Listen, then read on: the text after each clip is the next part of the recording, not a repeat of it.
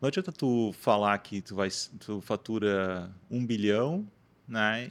Porque daqui a pouco algum, alguém, ah, daqui a pouco, cinco, seis anos depois, não, cadê o teu um bilhão? Não, não existe. Não, qual é a narrativa que tu construiu? Então, quando a gente entra no cliente, a gente tenta entender a lógica, o que é o objetivo, e nunca é um processo de aumentar mais do que ele é ou de mostrar mais do que ele faz, porque isso é muito facilmente hoje desmascarado. Tem um Sim. reclame aqui, tu tem vários canais que vão poder fazer isso, né?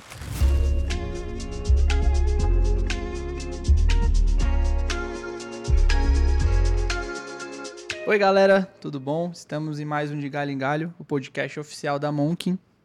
Eu sou Eduardo, CEO e fundador da Monkin. Estou aqui com o Rodrigo Terra, Head de Estratégia e Negócios da Monkin. e tem um convidado muito especial. Estou é... aqui com o Lócio. O Lócio, resuminho para começar. Quando eu abri a Monkin, todo mundo falava, pô, tem, uma, tem um pessoal de marketing de comunicação muito legal que é Dialeto. Então tá aqui hoje, dentro da CAT, é muito legal. Então, prazer, Lócio, para se apresentar para a gente aí. Deixa eu só legal. fazer uma consideração. Eu sou um carioca que mora em São Paulo há 20 anos e que está aqui visitando Floripa junto com a Monkin há quase um ano. Eu vim para cá umas quatro vezes, cinco vezes, e especialmente nessa semana, segunda, três dias, eu ouvi seu nome pelo menos 12 vezes. Caramba. sempre falando bem. Que bom. Então eu fiquei feliz quando eu vi na agenda que você era o cara que todo mundo falava, justamente para poder conhecer, me aprofundar, me aproximar, porque certamente o que o seu trabalho é muito bom, porque tanta gente fala tão bem dele, né?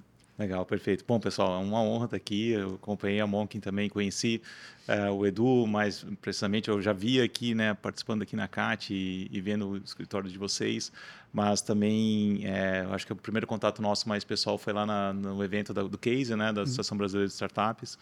E foi muito massa, fizemos já algumas conversas, então é um prazer estar aqui, agradecer muito o convite. E falando um pouco da, da, da minha trajetória, ela está muito ligada um pouco às pontes que a gente vai construindo e, e, e a, a, o propósito que eu acabei, enquanto carreira profissional, empreendedor, querendo focar. É, eu sou jornalista de formação, formado na Universidade Federal aqui em Santa Catarina, e sempre, é, durante as primeiras experiências de estágio, eu comecei a trabalhar numa empresa de tecnologia, daí depois fui trabalhar numa pré-incubadora de empresas de software que tinha na Universidade Federal, é, tinha uma identificação muito forte com tecnologia desde moleque, assim, de internet. Ganhei meu primeiro computador, tinha oito anos, isso em 91. Então, eu comecei a, a gostar muito disso, mas não fui para áreas é, de exatas porque simplesmente não era o meu, meu foco. Eu sou de humanas, vamos dizer assim, e, mas durante o curso de jornalismo eu vi muita coisa ainda. O jornalismo naquela época não, não privilegiava muito digital, né? muito diferente de hoje. É, mas eu já fazia site na época, fazia design, fazia me, me, metia um monte de coisa e, e, algumas características me ajudaram muito durante a universidade, é, que foi essa questão de ter as primeiras experiências em empresas de tecnologia, pensando que isso era 2004, né, a primeira empresa de tecnologia que comecei a trabalhar, era uma visão muito diferente do polo tecnológico aqui de Floripa, não, não nem se falava o nome startup, startup é um termo que 2009, 2010 em, em diante começou a, a surgir. E, então era uma realidade de empreendedores muito diferentes que a gente tem hoje. E, e também durante a faculdade eu tive um aspecto que não era muito comum na época, muito trabalho de freelancer, né? Então isso fazia uma ótica de atender cliente, que é uma perspectiva um pouco diferente de você só fazer um estágio ou ser colaborador. Isso fez com que seis meses antes de me formar, eu, a Adriane, que fez jornalismo comigo e uma terceira sócia, a gente abriu a primeira empresa. É, em três meses a gente estava atendendo a CAT, né? em uma semana a gente começou a atender a Softplan, que é uma das maiores empresas de software aqui de Florianópolis. Na época tinha pouco mais de 100 funcionários, hoje uma empresa de 2.500 funcionários. A CAT tinha 90 associadas, hoje tem 1.800 associadas, né? um protagonismo grande. Então era um pouco na hora certa, no momento certo ali. É, e, a, e, a, gente... Quando foi? Quando, o que vocês faziam? O nosso foco, desde o início, foi assessoria de imprensa, né, relacionamento com a mídia, produção de conteúdo. A gente tinha um olhar também um pouco para o digital, numa época que ninguém falava de SEO e eu tinha uma experiência de um blog profissional meu que eu utilizei, que me ajudou também profissionalmente, isso pensando que não tinha nem redes sociais direito ainda, né, mas eu já utilizava o conteúdo para isso. E isso me ajudou também bastante a, a a trazer alguns atributos na forma de a gente se comunicar, que, que ajudou bastante. Então, isso, a Dialeto ela foi fundada daí em 2007, né? então a primeira experiência foi ali em 2005, né? empreendedora com a primeira empresa, acabou não dando certo porque a gente queria é, eu e a Adriane queríamos focar muito na área de tecnologia, a gente entendia que era um mercado, que, assim, a gente tinha que explicar ainda como fazer comunicação para empresas de tecnologia. Até hoje ainda é um desafio, mas naquela época era muito mais, que os empreendedores eram um perfil muito mais técnico, né? O pessoal de tecnologia saía da universidade, um produto que eles faziam na universidade, e era numa lógica, né, que vocês entendem bem também de marketing comunicação, em que o empreendedor é, desenvolvia tecnologia e ele acreditava que a, todo mundo, a tecnologia era tão foda que todo mundo ia vir comprar dele, né? E, e teve um cenário na área de tecnologia que era isso, né? Basicamente, fazia um produto foda, pessoal comprava. Mas com o cenário de a tecnologia cada vez, cada vez mais ter virado commodity, né? então não tem muitos grandes diferenciais, os atributos de marca, marketing acabaram se valorizando. Mas naquela época, quando a gente começou a empreender, não era essa a realidade, então a gente teve que educar um pouco o mercado, explicar inclusive o que era assessoria de imprensa, como que desenvolvia um uhum. trabalho de relacionamento com a mídia. E uma outra característica também, apesar de a gente sempre ter ficado baseado em Floripa, nosso grande desafio de comunicação não era se comunicar com os veículos daqui, até teve um trabalho inicial, principalmente com a CAT e algumas empresas, para mostrar o que estava acontecendo no polo tecnológico que a mídia não cobria. Então a gente teve um, uma missão assim de comunicar isso não só para atender a CAT, mas para atender várias empresas. E só que grande parte das empresas já faziam o processo, um, essencialmente empresas B2B, é uma especialidade que a gente, se, a gente não atende startup, empresas B2C, é bem focado em B2B a gente sempre teve um desafio de comunicar nacional, comunicar nos veículos de São Paulo, comunicar nos veículos é, segmentados dos nossos clientes. E isso também era uma realidade que as agências locais que atendiam aqui, atendiam até alguma outra empresa, não era o foco delas. O foco delas era divulgar no Diário Catarinense, divulgar né, na época RBS, né? E a gente sempre teve uma proposta, não, nosso cliente atende nacionalmente, né? Mesmo estando em Floripa, atende empresas é, em todo o Brasil.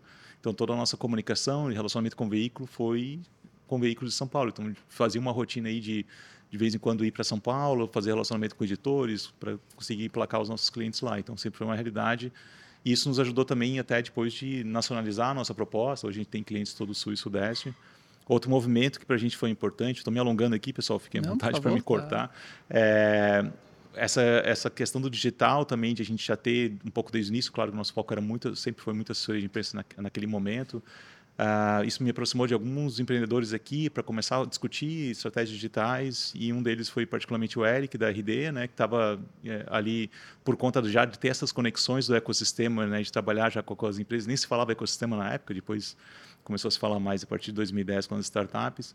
É, eu acompanhei muito o início da própria RD, a, a, estratégia, o mindset que ele estava querendo colocar com a proposta e a gente acabou em 2012 sendo a primeira agência parceira da Resultados Digitais. Né? Hoje o ecossistema de agência parceira tem mais de 4 mil agências né, parceiras deles. E a gente foi a primeira agência no momento em que também era um processo de educar o mercado sobre o que era inbound marketing, o que era marketing digital focado em resultados, geração de leads. E eu, eu, lembro que o primeiro contato que eu tive com a Dialeto foi por causa da RD. Assim, e vocês Legal. eram uma agência grande que vendia bastante para a RD né, na época. É, a gente, para ter noção, a, a, o RD da Dialeto é o terceiro RD mais antigo em funcionamento Caramba. hoje, né? Então, porque a gente ganhou, eu, o Eric assim, ó, Lócio, testa aí o RD Station. Vocês pagam não, né?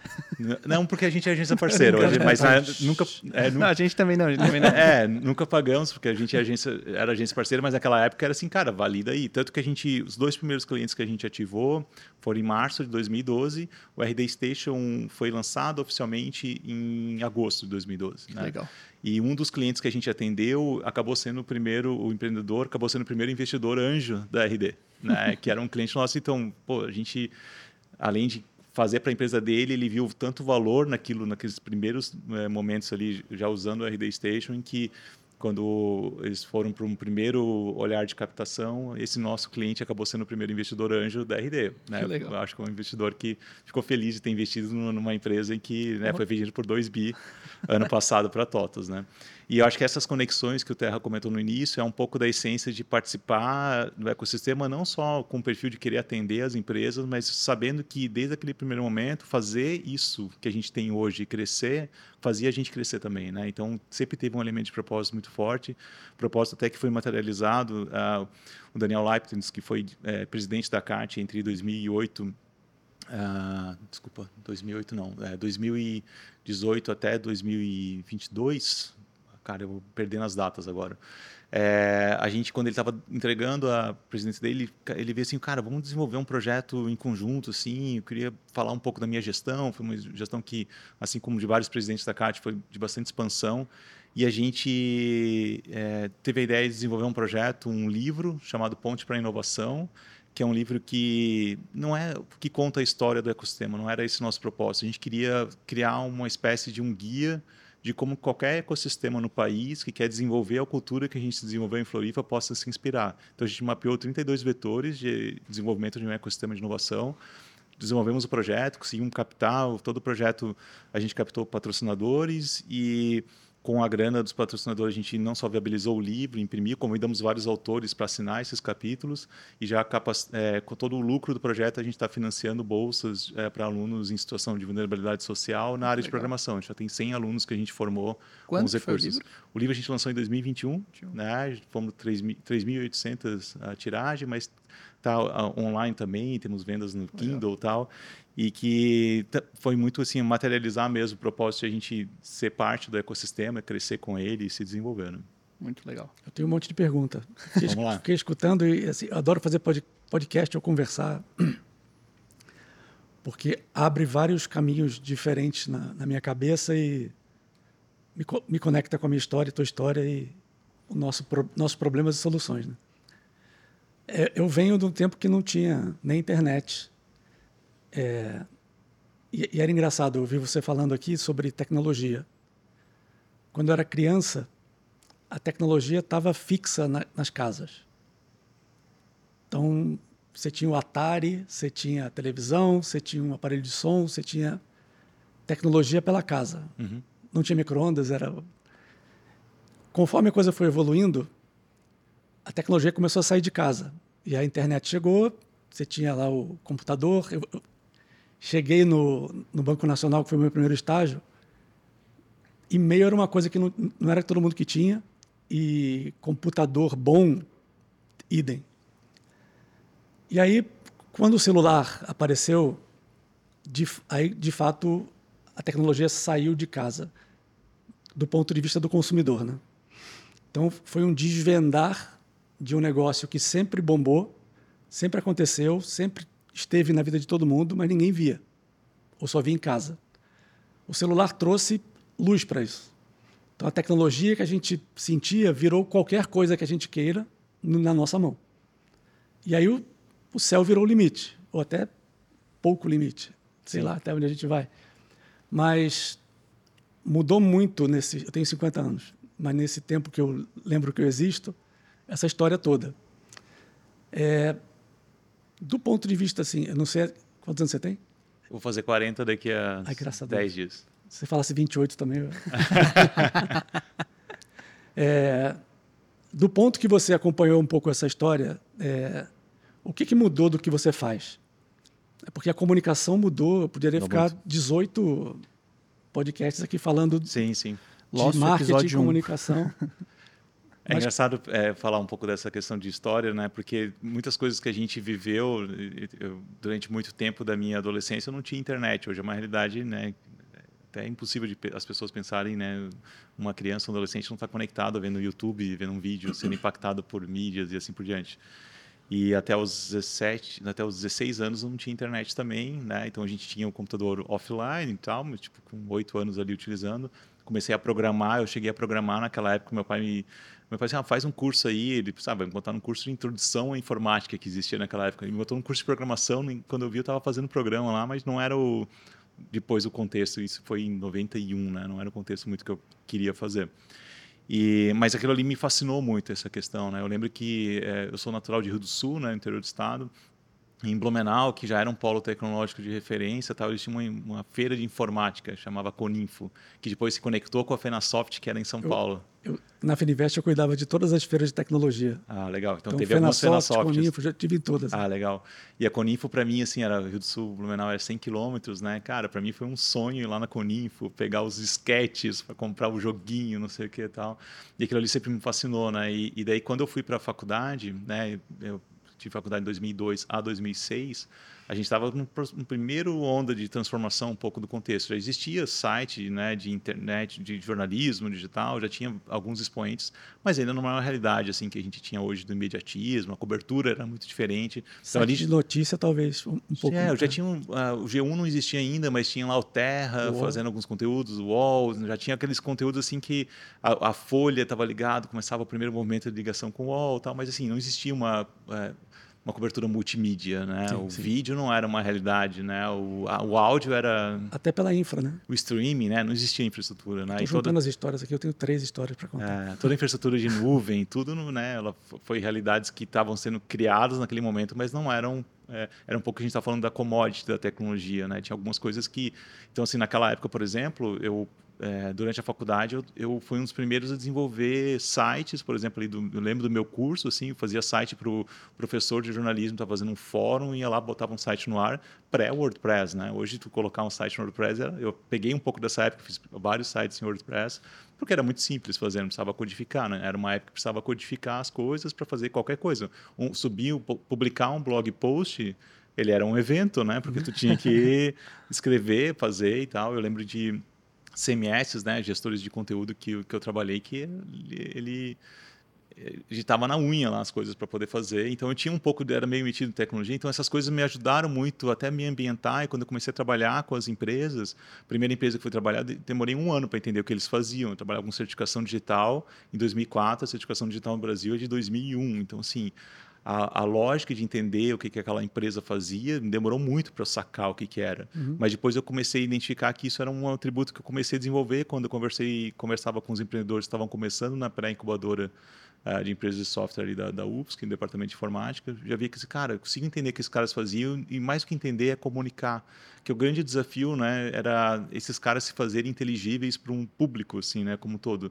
Ele falar com outro cara de tecnologia, beleza, mas falar com um decisor de um banco, se ele tem uma tecnologia para a área financeira, qual o benefício daquela tecnologia, sem falar o techniquez, né? Uhum. A gente até brinca na Dialeto, quando a gente fez um reposicionamento de marca em 2019, a gente criou o Fluente em Tecnologia, né? Que, Incrível. E o nome, o nome da Dialeto vem disso, assim, a, o setor tecnologia já tinha um dialeto próprio, continua tendo dialeto próprio, setor de startups e tal.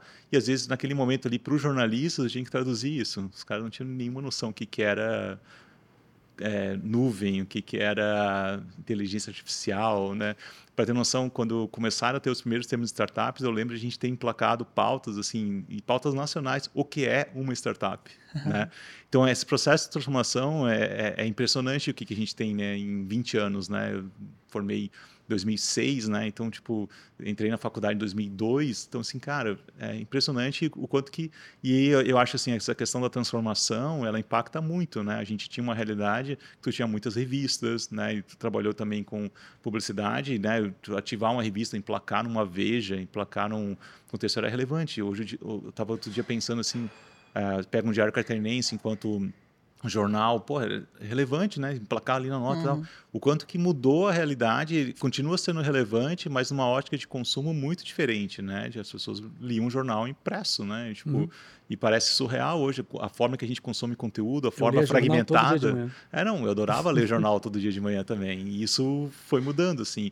E eu lembro desse esse mudar também. É, eu muito influenciado pela tecnologia. Então, assim, eu deixei de assinar jornal impresso, apesar que a gente consome até hoje, sou assinante de vários jornais por conta da própria Dialeto, de acompanhar.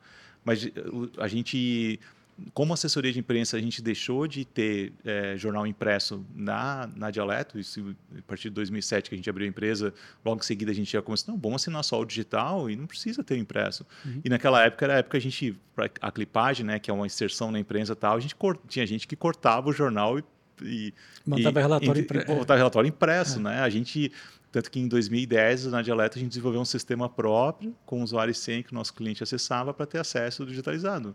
Enquanto ah, naquela época já estavam começando uma transição, o pessoal mandava em PDF, a gente já estava com um sisteminha hum, ali acompanhando. E está pronto para mudança, né? Acho que a última vez que eu conversei com o Lócio, a gente falou é, muito sobre isso, assim, cara, beleza, se eu for contra isso não vai dar certo, e a gente falou da inteligência artificial, né?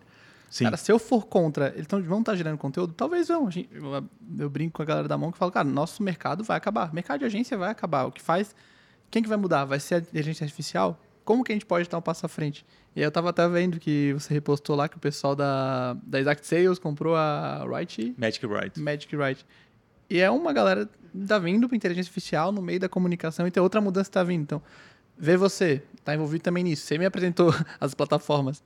É, é muito legal porque você passou toda a frente, desde botar no papel até passar na, no RD Station, até entrar numa linha de comunicação sem papel nenhum e zero e até entrar numa inteligência Ah, artificial. E tem um contexto, né? Pegando um pouco dessas transformações, né? é, as pessoas na área de tecnologia têm que estar muito abertas à mudança, né? E às vezes as pessoas são resistentes e quando vem perderam um barco, né? Quando a gente olha, por exemplo, a inteligência artificial no contexto da produção de conteúdo, né, de vídeo, de podcasts, de tudo, né? Tipo, o que, que essas ferramentas podem. Não dá para a gente negar essa evolução, né? E tem tipos de pessoas que elas são resistentes à mudança por um status quo, por medo, por um monte de coisa. E se a gente não aprender aquilo que vai matar a gente daqui a dois, três meses, ou dois, três meses já, já é isso, acelerado. Quando a gente conversou, no, é. o, chat, o chat GPT não estava nem ainda tão É coisa aí. tá até agora, programando já fácil não, agora. faz tudo, Eu né? sempre- eu- eu esqueci o nome, eu sempre esqueço. Aquele aplicativo de voz, que você trocava voz, montava sala de discussão. Esqueci, isso aí que era o de Club- áudio. Clubhouse? Clubhouse. Clubhouse. Ah. Durou três meses. Sim. E era assim: meus clientes ligavam e falavam assim: eu preciso abrir um Clubhouse imediatamente, meu Deus. Falei: espera três meses. Senão você vai gastar um dinheiro que vai para o lixo tão rápido, porque a tendência era Ah, essa. Mas ao mesmo tempo, assim, é, mesmo que exista o hype de três meses, a gente não pode negar que o hype estava ali Sim. e que talvez moldou algumas coisas de como é, eu vejo, por exemplo, o Clubhouse, ele, ele deu muita visibilidade até para o modelo de podcasts. A gente Sim. tinha um contexto de- dessa questão das conversas, só que o que, que acontecia com o Clubhouse é que ele era muito etéreo, aquelas discussões, né? Enquanto que a gente consegue, é, numa proposta como de vocês aqui de podcast, fazer, essas discussões elas ficam registradas. Então, mas deu muita visibilidade porque o podcast era meio renegado, era uma coisa muito de nicho, e eu vejo que aquele movimento de resgatar um, um atributo tão é, simples, né, que é a voz, né, no podcast ela ganhou um espaço interessante. né? E para continuar nesse papo aí, o chat, chat, porra, chat GPT pode morrer, pode mudar, pode vir outra inteligência artificial. Mas como é que você acha que a inteligência artificial vai participar dessa mudança da geração de conteúdo? Cara, eu acho que tem muita coisa assim, né? Eu acho que o primeiro ponto, assim, que para qualquer produtor de conteúdo, todo mundo se deparou com uma folha em branco, né? Lá no começo, assim, cara, deu um bloqueio aqui criativo que pode ser por emocional, pode ser por um monte de coisa.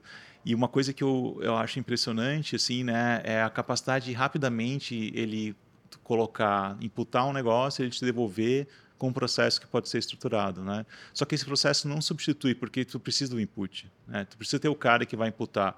E se tu faz um input errado, ou um input enviesado, ou um input raso, ele vai te devolver uma coisa rasa.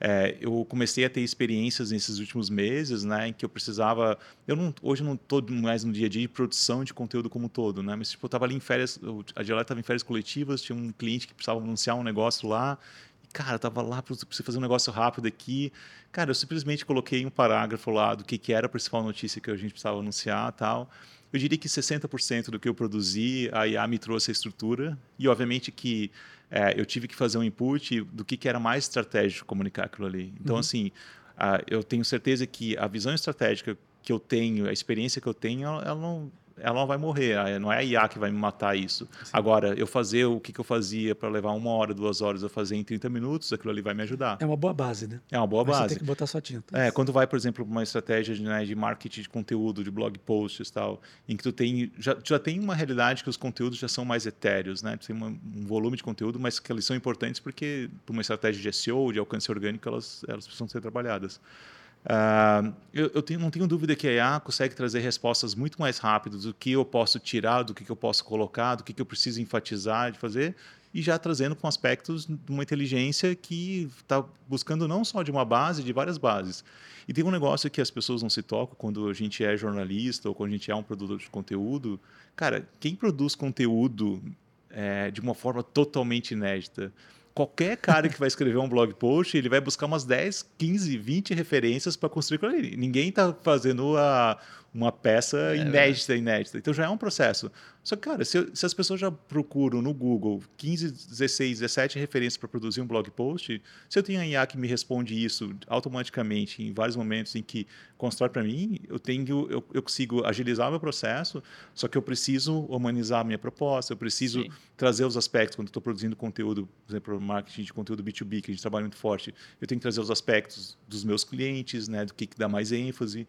A IA não pode interpretar o que, que é o mais importante para o meu cliente. Então, é, é o que o negócio é sair da página em branco uhum. e, e, trazer muito mais rapidamente e com assertividade várias referências. Você dá um input de inteligência, que é aquela história, né? Não quer ser substituído por um robô, não faça ah. o trabalho de um robô, pense, né?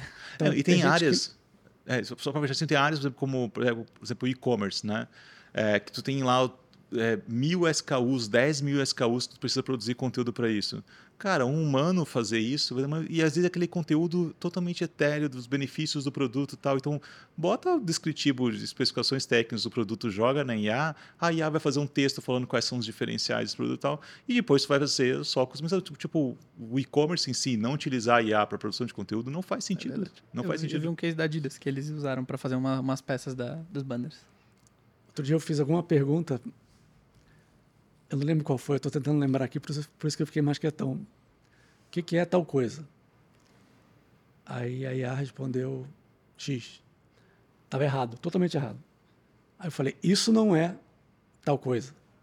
Ela, desculpe, realmente não é. Isso é aquilo, aquilo. E veio a resposta certa, que é muito louco, né? Teoricamente, ah. se você perguntou, ela não te respondeu certo, ela não tem a resposta ainda.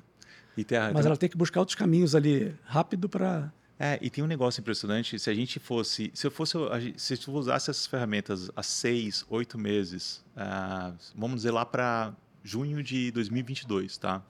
As, as experiências que tu tinha com as, as IAs fazendo conteúdo em português brasileiro eram uma merda. Era ruim pra cacete, assim, tipo aqueles português truncado tal. Cara, e a linguagem natural que existe seis meses depois, e eu fiz esse teste, uma das ferramentas que eu apresentei pro Edu, assim, cara, eu olhava assim, que nunca vai pegar. Porque, cara, esse português aqui é merda. Não, não, assim, dá para ver claramente que é um robô é, escrevendo com um palavras gringo. que não faz um gringo, né? Porque às vezes o processo uhum. ele pega a lógica do, do inglês americano, né? O inglês como um todo e tipo ele traduzia isso, cara, isso aqui não faz lógica no português brasileiro. E hoje as IAs estão respondendo no português perfeito, né? Às vezes mais perfeito do que uh, qualquer pessoa que um pouquinho mais avançada Então isso que é impressionante, que é, é esse processo progressivo. A inteligência que a gente tem hoje, amanhã vai ser melhor. E ela vai entender que aquele, aquela resposta está errada, ele vai ver que aquele processo outras pessoas talvez possam ter comentado mesmo uhum. e ele vai aprender com aquilo ali e vai te responder para outros depois né, de uma forma inteligente para frente. Né? Eu me sinto muito velho falando isso, mas eu acho isso uma loucura. eu acho isso uma loucura, assim, deve ser a mesma percepção que, sei lá, a minha avó quando viu um sei lá, um, Cara, notebook, tem... me ver trabalhando de casa. É. Porque eu acho uma loucura ver uma IA fazendo trabalho de uma maneira tão bem feita é inteligência artificial. Eu acho uma loucura. Vamos pensar assim, né? É, a gente está gravando aqui o podcast e a gente teve alguns momentos que a gente teve uma eloquência maior na nossa voz, a gente colocou tal, em que a gente deu uma risada no final. Hoje tem ferramentas, e eu já vi algumas, em que ele interpreta todo o processo da, não só transcreve, que é o processo mais básico, mas na transcrição ele tira os nuggets, por exemplo, e os conteúdos de vídeo que você precisa fazer, dos momentos principais do podcast, Nossa. ele te sugere em segundos que, que tu vai utilizar e o que tu vai colocar nas redes. E tem um contexto também, quando pega, por exemplo, para vocês trabalham forte com mídia paga também.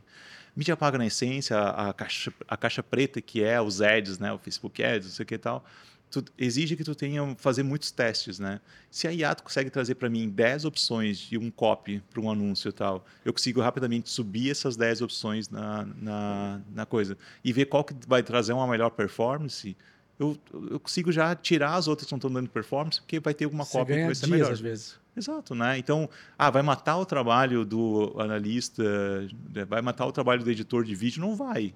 Alguém vai ter que interpretar, alguém vai ter que ver se aquele trecho faz sentido mesmo ter destaque uhum. ou não. Mas é, vai diminuir a por, por enquanto. operação. É. Cara, mas assim, ó, hoje vamos lá na Monk. É, esse trabalho assim de corte de vídeo, é, coisas nuggets, tal conteúdo, é o trabalho que talvez não vale a pena ter um editor cuidando. Vale a pena o editor estar tá num, num processo criativo, fazendo uma campanha legal, um vídeo Perfeito. legal. E a IA faz do outro lado. É igual o programador, eu estava lendo. que os caras estão criando agora, o próprio IA tá fazendo, sei lá, página de login e senha automaticamente. Pô, deixa o programador criar e fazer uns códigos mais completos, deixa a IA fazendo as coisas mais básicas. Então, é, quem souber usar com inteligência a inteligência, Exato. vai sair na frente. Eu, uma dúvida sobre o, o seu segmento, a sua especialidade também. Antigamente, quando eu fazia campanha, eu botava lá X dinheiro na Editora Abril, na Globo, tá, acabou. Todo mundo via, todo mundo sabia, as pessoas estavam disponíveis, muitas pessoas disponíveis em frente à televisão, no horário que a televisão mandava. Perfeito.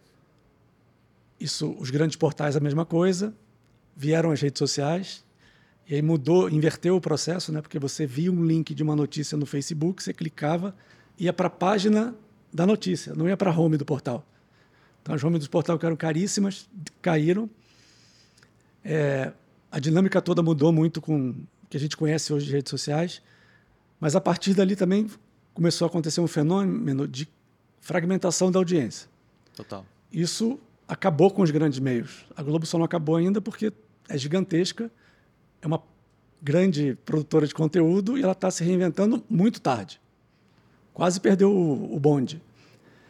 Só que o teu trabalho, no meu ponto de vista, se eu tiver errado, essa é a resposta que eu, que eu gostaria, é, ficou muito mais difícil fazer o teu trabalho. Claro. Antigamente, se conectar com o editor-chefe da Veja, ele era quase um deus.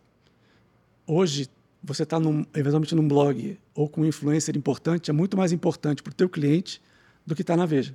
Claro. Então, como você se adaptou a isso, né? Você que viveu de dentro de tecnologia, de um lugar que ninguém estava, e você acreditou antes e viu esse comportamento novo de consumo de, de conteúdo. Esse é um, um, ponto bem importante porque é, trabalho de relações públicas, de imprensa, é um trabalho assim como a publicidade, as agências, há bastante tempo, né? E, e, e, todo mundo fala com relação a meios, ah, que o jornal vai morrer, que o rádio vai morrer, né? E, e todos esses, esses, meios eles foram se reinventando também enquanto proposta, né? Então, tu pega, por exemplo, uma CBN enquanto rádio, ela tem uma puta audiência na rádio normal, mas ele distribui conteúdo por meio de podcasts, seus é, é, profissionais lá, que eles têm uma audiência é, YouTube, né? fragmentada, YouTube, que transmite também ao vivo lá e eu vejo até o próprio movimento de podcasts, ele tem... Outro dia, a gente, durante a faculdade, a gente tinha uma disciplina de radiojornalismo, né? Tipo, e que quem trabalha em rádio e tal, muitos, muitos profissionais passaram por jornalismo, outros nem, nem tanto, né? Porque é um, uma linguagem mais universal, mas... É, e a gente fazia alguns rádios documentários naquela época, que assim, puto, fazia um rádio documentário de uma hora, né? Eu fiz, por exemplo, um que era aqui em Florianópolis tem uma ilha chamada Anhel Mirim, que na Revolução Federalista muita gente morreu, né? E a gente fez pesquisas, conversamos com é, é, pessoas que moravam lá na região, tem uma série de mitos com relação a fantasmas que tem lá na. A gente tipo fez a mulher da casa abandonada. Assim. Cara, isso que eu ia falar. A gente pegava, a gente fez lá com depoimentos, as pessoas falando, aquele negócio vivo do rádio e tal. Só que, cara, é engraçado a gente fazer aquilo ali naquela época, e naquela época tinha um contexto de rádio novela nos anos 60, 70, que era muito forte e tal. E né, a gente estava fazendo, não fazia muito sentido a gente estava fazendo, né? Tipo, porque não, nenhuma rádio comercial ia passar um programa de uma hora falando cima disso. Em cima disso. Hoje a gente tem podcasts como a Casa Abandonada, que eles pegam a linguagem que é básica, universal, do rádio e trazem todas as nuances que tinha na rádio novela naquela época, né? Do repórter se envolvendo com o negócio e tal. Então, ficção é, também, né? Ficção. A história dos fantasmas, dos monstros. Exato, né? exato. Então é, é, é, interessante como que os formatos, né? Então, por exemplo, a Globo está morrendo, mas hoje o Globoplay, como canal de distribuição, é um processo animal. Então, tipo, documentários que eles estão fazendo, agora saiu o documentário da, da da, do Kiss, da Bot Kiss lá, tal, num formato totalmente diferente colocar. Então os formatos eles estão se modificando. Pode ser um pouco tardio em alguns momentos, mas a gente vê que existe uma audiência, existe uma audiência fragmentada, sim, de, de consumo de conteúdo isso sendo feito. E eles aprenderam até, por exemplo, saiu da Bot Kiss, saiu no Fantástico um episódio, tá no Globoplay, aí você entra um no Spotify, vai estar tá o Spotify do Fantástico falando sobre a Bot Kiss. Então antes eles eram muito, não, é uma tela Cara, ele aprendeu que o mundo não tá mais nem duas, nem três, nem quatro, porque ele tá aqui no ouvido ah, agora também. Às vezes. Então eu consigo ir pra todos os. Mas existe formatos. uma barreira gigante que é a Globo no YouTube. Ah, é verdade. Que é muito louco que o Casimiro destruiu na Copa sim, do Mundo. Sim, Destruiu, é. atropelou, falou, cara, você não existe mais, ou você me olha, ou você morre. Sim.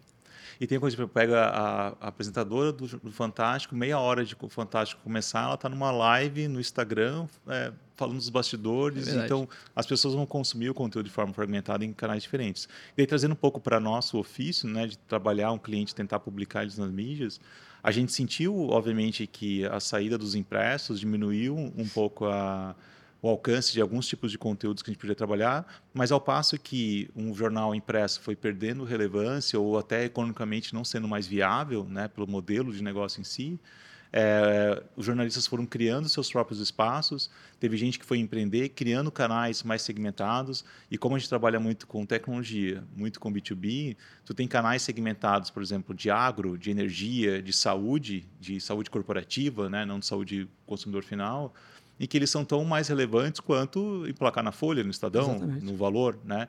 Mas a Folha, Estadão, Valor, a Exame, eles também têm uma importância de associação de marca, né? Quando eu converso com qualquer cliente, eles querem ter uma publicação. Essa semana, por exemplo, a gente teve dois M&As de clientes que a gente anunciou, um da Exact Sales que comprou uma Magic Write e a HostGator que comprou uma plataforma de e-commerce gaúcha.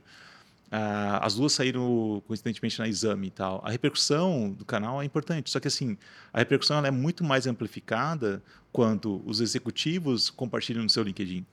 Quando é, eles colocam na régua de e-mail no, na newsletter. Uhum. É, se eu colocar só exame e eu não mostrar para o mundo que saiu na exame, não é tão relevante quanto eu conseguir trabalhar em vários canais e distribuir. E se tu for ver o teu LinkedIn, a tua timeline no LinkedIn, tu tem os conteúdos proprietários, pessoas fazendo, mas grande parte do conteúdo são conteúdos que a mídia está publicando, que as, emplacada no exame. Mas ao mesmo tempo que tem uma exame, tu tem, por exemplo, hoje dois portais super relevantes, que é o Neofeed e o Brasil Journal, por exemplo, que fazem uma cobertura muito segmentada e que é impressionante a partir do público que tu quer atingir. Teve uma startup que a gente anunciou agora no, uma rodada de uma corporate que investiram neles no final do ano, em que a gente decidiu colocar no Brasil Journal, né? E a Brasil Journal é muito desafiante emplacar lá, dependendo do porte da empresa tal. Só que por que a gente decidiu pelo Brasil Journal? Porque o Brasil Journal conversa com o mercado de venture capital, né, dos investidores tal, de uma forma impressionante o impacto lá. Só que ao mesmo tempo não conversa com o cliente final daquela startup. Uhum. E a uhum. gente tomou uma decisão, vamos trabalhar, tu quer, qual é a tua, tu quer trabalhar para gerar demanda ou tu quer trabalhar para a tua próxima rodada? Ele estava num momento muito estratégico, ele queria trabalhar para a próxima rodada. Então a gente botou no, no, no Brasil Journal, ele falou assim, cara, é, horas depois, é, todos os investidores que não quiseram entrar na rodada ou participar começaram a voltar a entrar em uhum. contato. Então tem que pensar muito estrategicamente que tipo de público que cada canal alcança, mas a, a, a, amplificação dessas emplacadas elas são por meio também das redes, né? São por meio de utilizar isso de forma inteligente. É, e daí tem também todo o mecanismo né, de olhando para o digital, de SEO, né, de as pessoas procurando conteúdo, aquele conteúdo né, é, é, acessar. A gente, quando a gente pensa hoje em produção de conteúdo, mesmo para notícias, para as releases, a gente está tentando ancorar em palavras-chave que vão ser relevantes, que vão gerar uma audiência. Quando eu mesclo, por exemplo, uma estratégia de marketing de conteúdo que a gente tem para os nossos clientes, que otimiza o conteúdo para um SEO específico, uma palavra-chave eu vou conseguir colocar, fazendo um bom trabalho, nas primeiras páginas do Google. Só que eu não vou conseguir ocupar as 10 primeiras páginas. Só que se eu pego três ou quatro veículos e tento emplacar também meu cliente com aquela palavra-chave naquele veículo, eu posso ter um, um, uma técnica que a gente chama de SERP Domination, de dominar os primeiros resultados de busca com inserções na imprensa, mas também com o nosso cliente lá. Uhum. E óbvio, se eu conseguir botar um link nos veículos para o meu site do cliente, melhor, é, melhor, melhor ainda, né? Então, é, é, as coisas eu acho que elas vão se moldando, assim, né? Então, a gente vê ainda muito relevante, ah, o volume de placadas diminuiu, talvez diminuiu, mas o volume de veículos ele aumentou. Isso é, é surreal. Mas a dispersão, a gente falava, quando, quando comprava televisão, você tinha lá um milhão de pessoas assistindo. Quantas são do seu público? Talvez mil. Então, você pagou um milhão e você se comunicou de fato com quem você precisava com mil. Hoje, você um milhão é raríssimo de acontecer, mas você consegue falar talvez com dois mil gastando metade. Claro. Então, a dispersão é menor, o custo para alcançar quem você quer falar é menor e você consegue ter mais assertividade em cada assunto que você quer passar. É um tiro de canhão enquanto podia ser sniper, né? Exatamente. Tipo, é, aquela empresa, ela anunciar a rodada no Brasil Journal, para ela fazia muito sentido porque ela queria fazer ser sniper, eu quero conversar com esse público e funcionou porque ele aumentou o pipeline sim, sim, de, sim. de, conversa. Se eu pudesse, se eu pegasse aquela notícia e colocasse num exame, num veículo que teoricamente tem um alcance até maior, eu vou estar pulverizando aquela comunicação, que em alguns casos faz sentido, mas talvez eu não ia alcançar o público que ele queria naquela estratégia alcançar, naquele canal que ele queria alcançar. Sim. Muito bom. Legal. Vai falar alguma coisa. Mas... Eu tenho uma dúvida, mas foge do assunto. Pode ser? Bora. É, você falou que desde o começo você foi para tecnologia, segmentou e tal. Cara, foi uma dificuldade minha no começo da Monk nichar. E acho que até hoje é, ainda temos resquícios desse problema não ter nichado no começo. Como que você nichou desde o começo, teve problema com isso, aí depois você falou, entrou em B2B, aí tem assessoria de imprensa com marketing de conteúdo. Como que foi esse processo?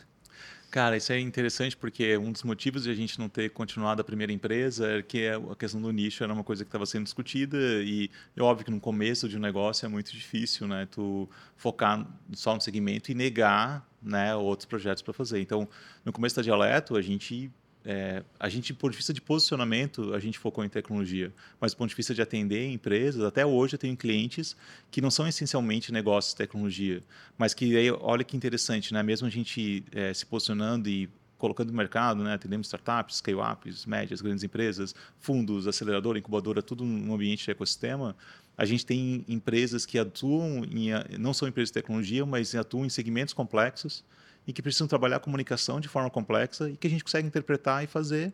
E mais que isso, olham para a tecnologia como um diferencial. Porque se for pensar várias indústrias, um, um agronegócio, um, vocês uh, o projeto que vocês fazem com a Ambev, né? A Ambev não se posiciona mais como uma cervejaria, né? Ela se posiciona como uma plataforma de negócios e que ela foi catapultada pelo contexto de tecnologia, pela área de inovação deles Sim. como um todo.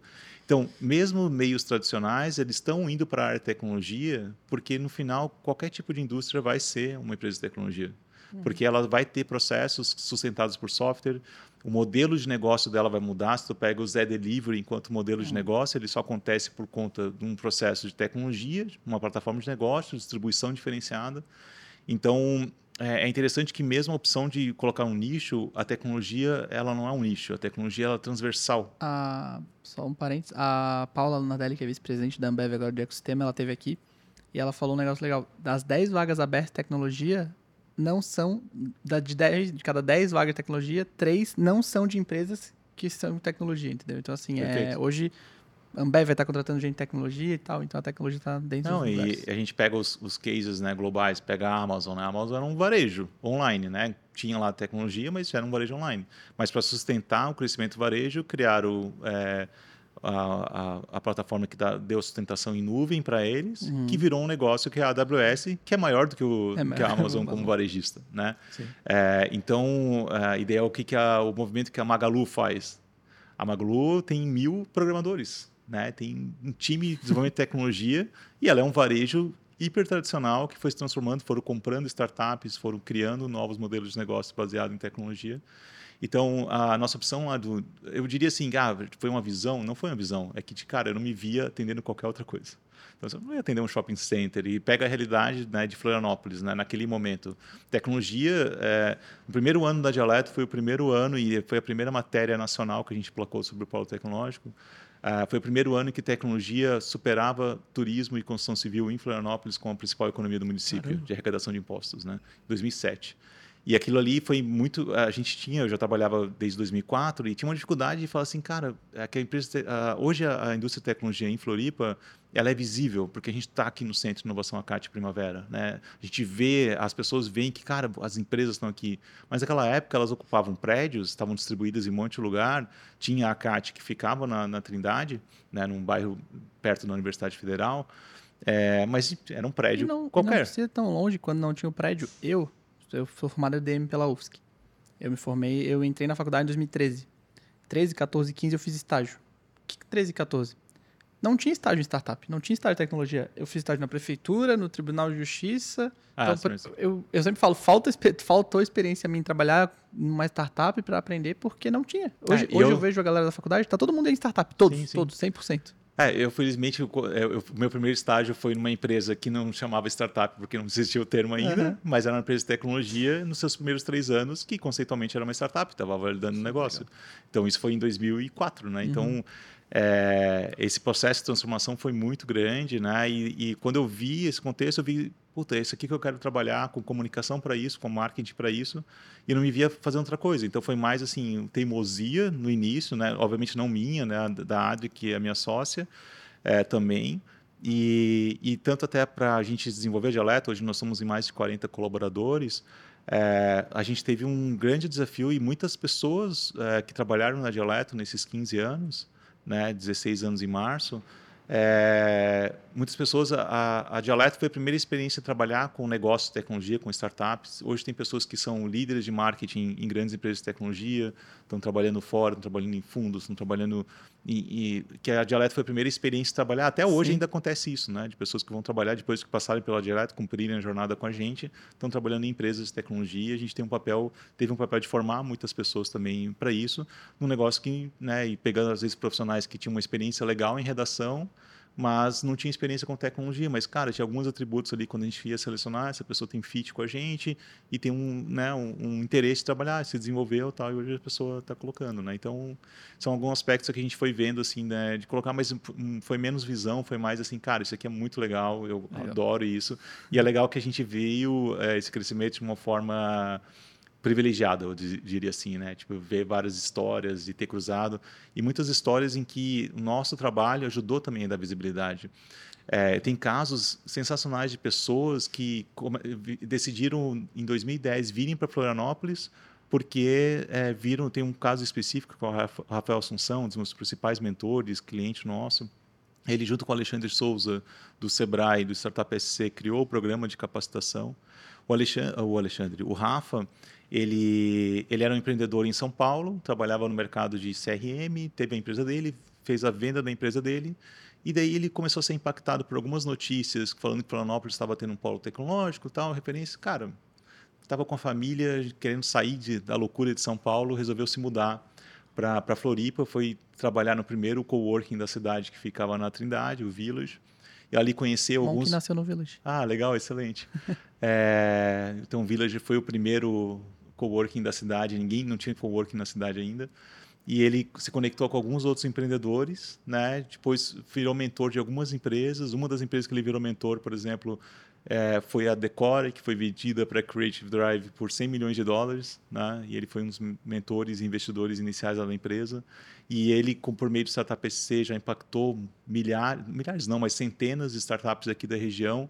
E é um cara que ele foi impactado por um trabalho de assessoria de imprensa do ecossistema do polo tecnológico naquele momento, de notícias sucessivas nacionais que legal. a Dialeto emplacou, né? E que, cara, o quanto legal. que isso é virtuoso, né? Eu acho que é, e ele hoje está ajudando várias empresas, a startups a serem vendidas para grandes grupos e esse processo Quem é virtuoso. O Ilha do Silício, então, posso sair lá da Dialeto essa Não, não sai da Dialeto. é, é interessante, né? Tem, muita gente fala Ilha do Silício e colocar e, e, e, é engraçado que pegando a história no meu no meu livro, o meu capítulo é sobre comunicação para ecossistemas, né? O termo Vale do Silício foi um termo cunhado por uma revista americana que fazer uma das primeiras matérias sobre o Vale do Silício lá, ele, ele quis dar um nome para a região e o nome da matéria virou Vale do Silício. E aquilo ali as pessoas começaram a falar e hoje o Vale do Silício, ah, beleza, por causa do, do eh, silicon, né, tipo uhum. de, de, que é muito comum nas placas eletrônicas, é né, um item bem importante lá, então chamaram de Vale do Silício, aquilo ali virou um nome, é o nome da região. Hoje o pessoal quer ser o Vale do Silício de é, tal lugar, tal. E, e, a imprensa tem um papel importante até hoje, então já teve várias matérias falando sobre Ilha do Silício e tal, não uhum. provocadas pela gente. Eu, particularmente, não gosto muito do ah, é? nome, é? mas eu, a, a, imprensa, às vezes, né, querendo trazer, comparar, fazer, são, são aspectos. Então é, é interessante ver se, a, a, mesmo hoje, né, a imprensa tem um papel importante de formar opinião, de dar visibilidade para o contexto, de, de formar autoridade, credibilidade e assim por diante. Né? A gente está já com Quase uma hora e meia. tá bom, mas tá bom. Caraca, mas, sério? É, não, só para lembrar, gente. É, uma pergunta, assim, no começo você falou que você, são, se não é a única, foi a primeira em Floripa e talvez seja uma das únicas no Brasil especializado em startup, tecnologia e startup. O que diferencia dialeto por ter essa característica das outras? Legal. É, a, gente, a gente não foi a primeira, talvez em Florianópolis totalmente focada, com certeza. É, já tinha na época algumas agências que trabalhavam com empresas de tecnologia mais corporativa, já era uma realidade que tinha no mercado de São Paulo. É, a gente viu como uma oportunidade aqui em Floripa, porque as empresas eram empresas muito de tech, as, algumas empresas daqui já contratavam agências de São Paulo na época, só que aquele negócio era um contexto distante da realidade, até de entender as empresas daqui. A gente se propôs muito a ajudar as empresas daqui para ter essa comunicação para lá. É, e a gente né, criou o um negócio e, e, a gente foi se adaptando pelo perfil de empresas que a gente encontrava aqui na região. Né? É, felizmente, né, o, o, mercado de tecnologia daqui é muito B2B, né, então as agências de São Paulo elas têm um, um, mix de clientes B2C e B2B, e o B2B tem características muito específicas, tanto no marketing de conteúdo quanto na assessoria de imprensa, na forma de comunicar, porque o B2C, do ponto de vista da, de é, mostrar o que a tecnologia faz, é, é essencial em qualquer startup B2C, uhum. o posicionamento dela ser muito claro. Agora, uma empresa que faz tecnologia, que vai dentro de uma usina hidrelétrica e que gera um, é uma outra forma de fazer comunicação para pessoas diferentes. Então, não é mídia de massa, é uma mídia de nicho. Então, tem algumas características que a gente foi se especializando em fazer. Então, eu diria que B2B é uma coisa que, inclusive, né, nos últimos anos, com a pandemia, a gente cresceu muito no mercado de fora de Santa Catarina. A gente tem vários clientes que não têm nada a ver com Santa Catarina, porque, claro, a gente ajudou a, a comunicar o ecossistema daqui. É, é, óbvio que a gente tem muitos clientes aqui da região, porque é um processo né, de um é, contribuir com o outro e tal. Mas quando a gente foi para o mercado de fora, a gente começou a ver que os nossos atributos, né? por exemplo, quando a gente começou a ser a primeira agência parceira da RD, grande parte dos nossos clientes de inbound, e agora mais recentemente está mais focado em marketing de conteúdo, não, não como uma agência de inbound, eles foram empresas de fora da Catarina trabalhando com B2B. Então, a gente, durante quatro anos, a gente entendeu o PayPal no Brasil, por exemplo. É, por que, que o PayPal contratou a gente? Porque eles tinham dificuldade de produzir conteúdo para B2B. Eles sempre foram um negócio muito B2C e a gente já tinha case de fintech trabalhando com B2B. Né? Então, eu vejo que esse posicionamento de B2B é uma coisa que diferenciou. Esse olhar para ecossistema. Né? Então, por exemplo, quando a gente vai para. A gente está atendendo algumas corporates que estão querendo se aproximar de startups. As agências é, que mesmo agências um, grandes que têm unidades, é, é, núcleos de tecnologia, que atendem negócios de tecnologia, elas têm um desafio de como se comunicar com o ecossistema. E para a gente isso foi um negócio que a gente viu o ecossistema florescer, né? A gente viu fundos de investimento, investidores anjos investindo em startups. Eu, na minha, enquanto empreendedor da Eletro, também sou investidor anjo. A gente vai investir em quatro, cinco startups. Uma lógica diferente de jogar o jogo. Né? O meu interesse não é só vender serviços. O meu interesse é fazer isso aqui crescer. E, enquanto investidor, tu tem um pouco dessa, desse ajudar o empreendedor, de colocar a fazer. Então, eu diria que assim, um pouco forte do, o propósito que sempre moldou a gente, o legado que a gente foi construindo ao longo do tempo, as histórias que a gente foi se, se conectando e os perfis de empreendedores, né, na forma de criar as narrativas. E o B2B, eu acho que é um, é um coisas que foi o que Florianópolis, Santa Catarina, nos deu pelo fato de nosso ecossistema não ser um ecossistema de startups B2C. Né? Então, sempre foram alguns diferenciais que a gente moldou um pouco nossa estratégia, nosso crescimento. E aí, sobre o futuro? Assim, já viveu todos os, os passos. Eu acho que o mercado de influencers ou creators foi uma virada de chave muito grande. Na minha opinião, branded content nunca aconteceu no Brasil direito, porque a marca impondo a sua voz e o público não engole isso. Não é natural. E isso acontece até hoje na maioria das marcas. Tenho feito bastante reuniões em marcas grandes falando um pouco sobre conteúdo de fato e conteúdo ser com o olhar do cliente, não com o olhar dela. E é muito difícil virar essa chave. Então, qual o próximo passo? Né? O que, que você acha? O influencer ainda tem uma trilha para seguir para as marcas? E o que, que você está vendo no próximo passo? É interessante, sim. É, é, esse mercado de, dos creators, né, de, de influencers, a gente acompanhou, às vezes até por clientes, startups, empresas de tecnologia que construíram soluções para esse para sustentar esse contexto, acompanhamos. Mas a nossa realidade de clientes é uma realidade, por ser B2B, né, que os influenciadores não são influenciadores que tu cria um kit, manda para ele lá, ou tu paga uma, uma, um public post. No B2B, tu não, é, é, difícil tu contratar um influenciador que seja um influenciador B2B, num mercado específico, e fazer o cara fazer um public post. Ele não faz, é uma realidade uhum. diferente. Então, na, na ótica que a gente vê para esses clientes, é uma coisa que a gente tem apostado muito é, junto. Eu estava falando com o Edu até para o que vocês constroem aqui de podcasts e tal, muito mais do que tu se relacionar com influenciadores da tua indústria, é tu ser o seu próprio produtor de conteúdo. Então, o CEO de uma empresa de tecnologia B2B, ele tem que ser influenciador. Né? Não é ele se relacionar Perfeito. com influenciadores. Então, a, a, a Economy Creators, para esse cara, tá ligado a ele aproveitar esse contexto e ele ser, criar sua própria audiência. Uhum. Ele ser host de um podcast próprio e conversar com os, é, os seus clientes, né? trazer para conversas, tal, dar, usar o seu canal proprietário para se relacionar com a sua, sua audiência. E a gente tem casos de cases, eu estava comentando com o Edu também outro dia, de podcasts que a gente produz para alguns clientes, a parte mais de produção, não né, o espetáculo que vocês têm aqui de estúdio e tal, o nosso foco está mais na questão do conteúdo, de, por exemplo, uh, um cliente nosso em que o, é uma empresa global americana, que tem uma atuação forte aqui no Brasil no segmento de uh, logística, ele fazer um conteúdo em que ele está conversando, e o modelo de negócio deles é tickets muito grandes no Brasil, de ele convidar, por exemplo, um prospect está em relacionamento, o ciclo de venda desse cara é um ano, um ano e meio para fechar um contrato. É, chama o prospect num um canal que é dele próprio para falar sobre o futuro da logística, da tecnologia e tal. E aquela oportunidade de estar tá conversando faz com que ele acelere alguns Conect. meses o processo, conecte. Ninguém nega convite para podcast e podcast não tem no show. Exatamente, né? A gente nunca vai negar. E daí, assim, claro, a gente busca também a audiência do nosso canal tal, mas tem um, um a reciprocidade né, que um podcast tem no canal de esses processos de conexão, a reciprocidade que que um, um, CEO da empresa escrever um conteúdo sobre a trajetória dele, como que ele se conectou com uma pessoa e marcar essa pessoa e assim por diante, ser grata a ela tal são eu vejo que no B2B daí é, é onde eu posso mais falar, tem um pouquinho mais de propriedade de falar do que falar, por exemplo, uma estratégia mais B2C para influenciadores mais tradicionais. Eu vejo que aqui tem um papel é, bem legal de é, os nossos prós, próprios clientes, né, os próprios executivos, eles serem portadores, frente. tomar frente, serem as pessoas serem influenciadores. Não é todo mundo que tem essa não é nem capacidade, né, mas que tenha o interesse de produzir isso, mas eu acredito muito nisso, assim, né, de criar canais proprietários que vão muito além do canal proprietário do blog, que o marketing de conteúdo trouxe, né, uma estratégia de SEO, é trazer é, estratégias que vão conectar, mesmo que seja um podcast que a audiência não seja a maior audiência, mas é tu vai convidar a pessoa, vai se relacionar com ela e, e gerar negócio também com relação a isso. Então, um pouco do que eu vejo muito assim, a gente está olhando muito é, tem todo o contexto do RP digital, e, mas toda a literatura, ou toda, não só a literatura, mas as experiências estão muito ainda de criar estratégias digitais que vão para o consumidor final. Na área de tecnologia tem várias outras especificidades que a gente tem olhado no B2B de como que isso pode ser construído. Né? Então, essa, a gente vê essa questão das plataformas proprietárias de conteúdo né, para gerar essa audiência, e não só audiência, mas a reputação, a autoridade naquele assunto.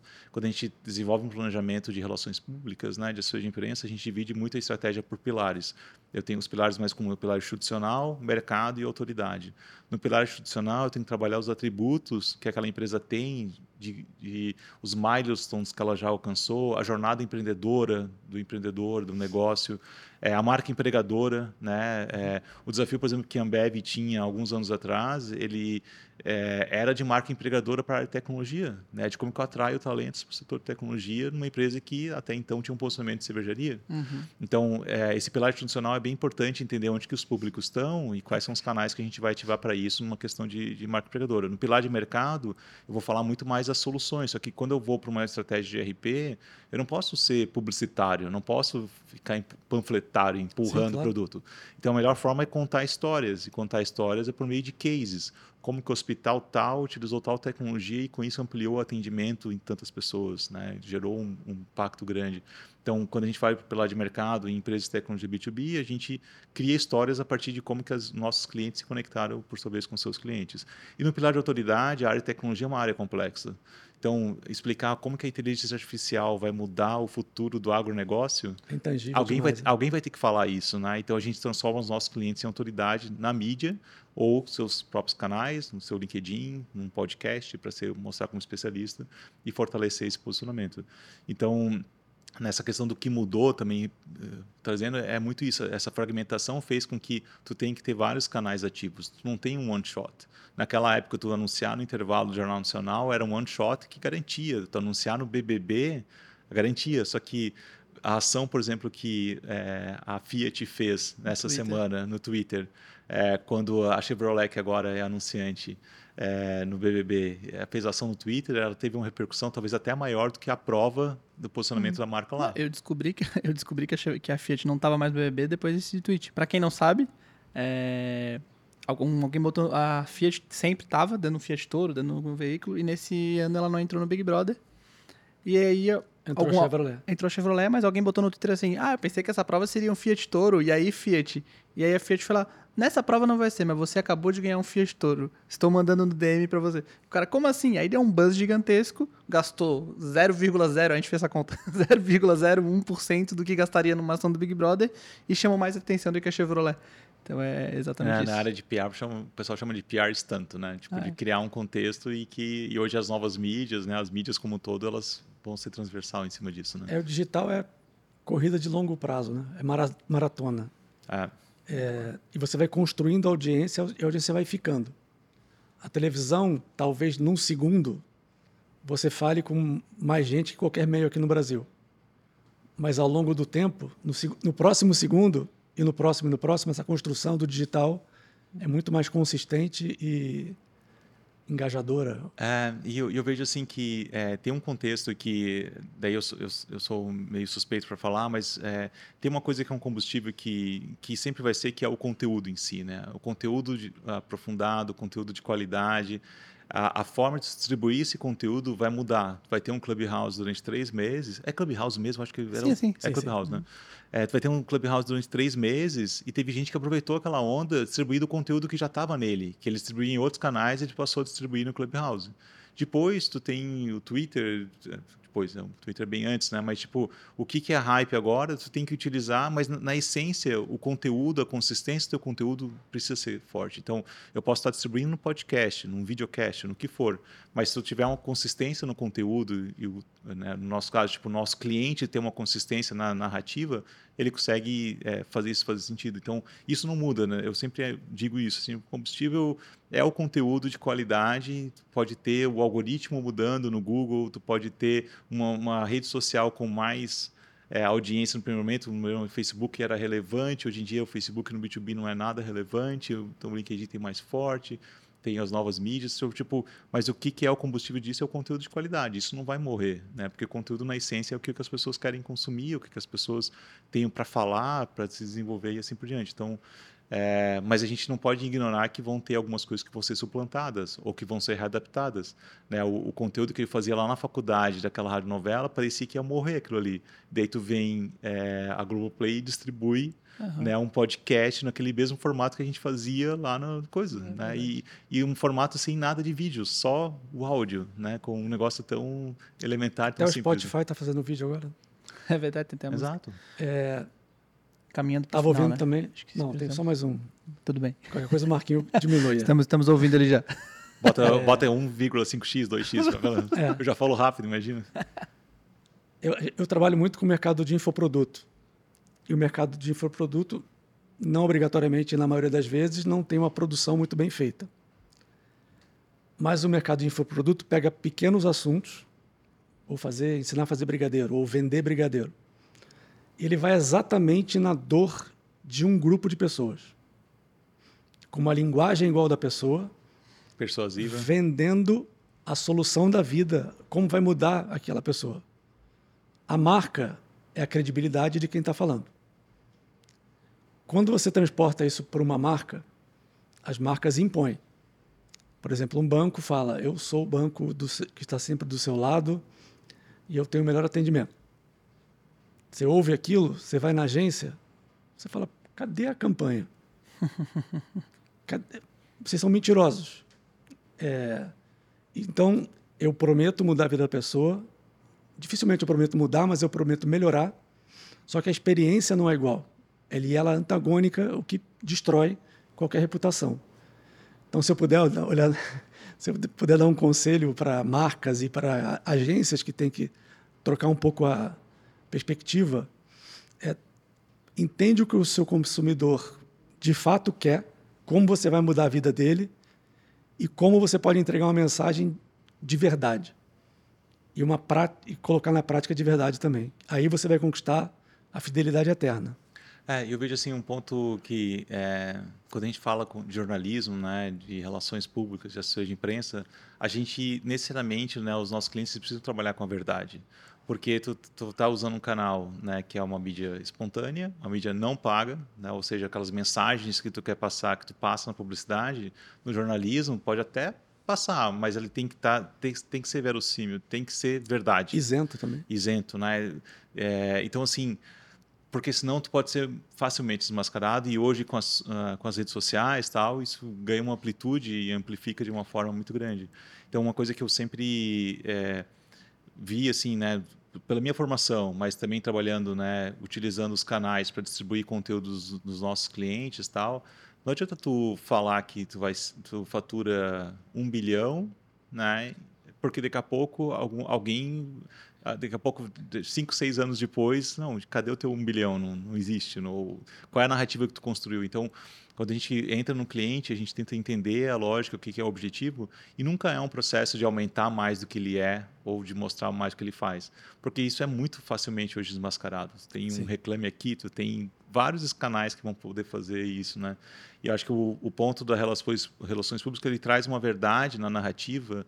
E quando eu olho uma publicidade e olho uma matéria que um jornalista que tem a sua credibilidade ali está fazendo aquela matéria, ele, ele leva em conta isso na, na empresa que ninguém quer divulgar um negócio em que amanhã não vai se mostrar que era uma farsa, uma mentira. Muita gente né, caiu em coisas do Ike Batista e a imprensa, inclusive, né? Mas as coisas né, desmoronam, né? Tipo, não, não funcionam. Então, então, que eu gosto particularmente né, de um mix assim de comunicação que as empresas têm que ter, RP, assessoria de imprensa, por mais que seja um negócio hiper tradicional, ele traz alguns aspectos para a marca, essa verdade, essa comunicação, que transcende depois né, algumas coisas e que não é que tem que fazer só RP, não tem que fazer mídia, publicidade, tem que fazer porque as coisas vão se comunicar. Uhum. Quando tu está querendo ganhar espaço em cima de um assunto, tem que trabalhar a mídia paga, mas o orgânico que aquilo ali pode ter depois é uma coisa que vai ser mais perene, né? Então, bem interessante esse teu, teu ponto de, de olhar a verdade né? E, e, o contexto de como que a publicidade precisa se moldar, inclusive, para isso. Né? Sim.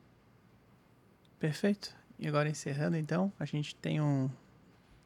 Pelo menos quando nós dois estamos aqui, ou quando eu estou aqui, a gente pede duas, duas dicas finais para encerrar e, e duas dicas, uma pessoal e a outra profissional. Então a gente quer saber qual é a dica do Losser para quem está assistindo a gente. Dica pessoal e profissional? É, uma de cada. Acho que olhando para o profissional, uh, eu, eu tenho um, uma forma de consumir conteúdo que é bastante fragmentada também, e particularmente uh, eu adoro newsletters, né? Então tem muitas newsletters de curadoria, tem muitas tendências de assuntos qualquer. Por exemplo, eu gosto muito da The Shift, que é uma newsletter que fala muito sobre disrupção, né? E, e, é feita por uma jornalista que eu conheci na época que ela editava revistas ainda, né? Que é a Silvia Bassi.